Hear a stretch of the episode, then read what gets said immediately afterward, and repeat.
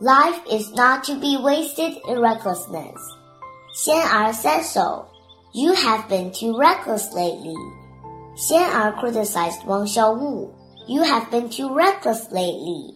Wang Xiaowu said, Yes, I have been thinking about how to make more money.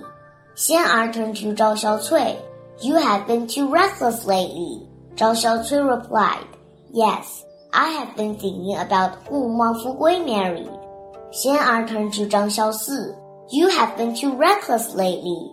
Zhang Xiaosi said, Yes, I have been thinking about switching to another job. Xian Er said, I was right.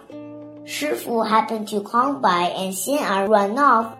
Xian Yi asked Xian Er, Why did you run off when Shifu was here? Xian Er said, You are so reckless.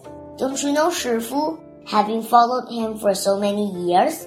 I have been telling people off, and Shifu is certain to criticize me for my recklessness.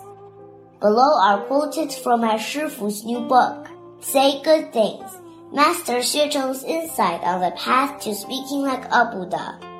When short-sighted, one becomes reckless for one only focuses on what is at hand, be it benefits or feelings.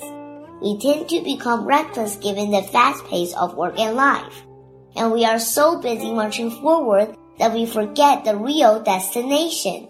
We ought to pause once in a while and ask ourselves, why am I doing what I am doing?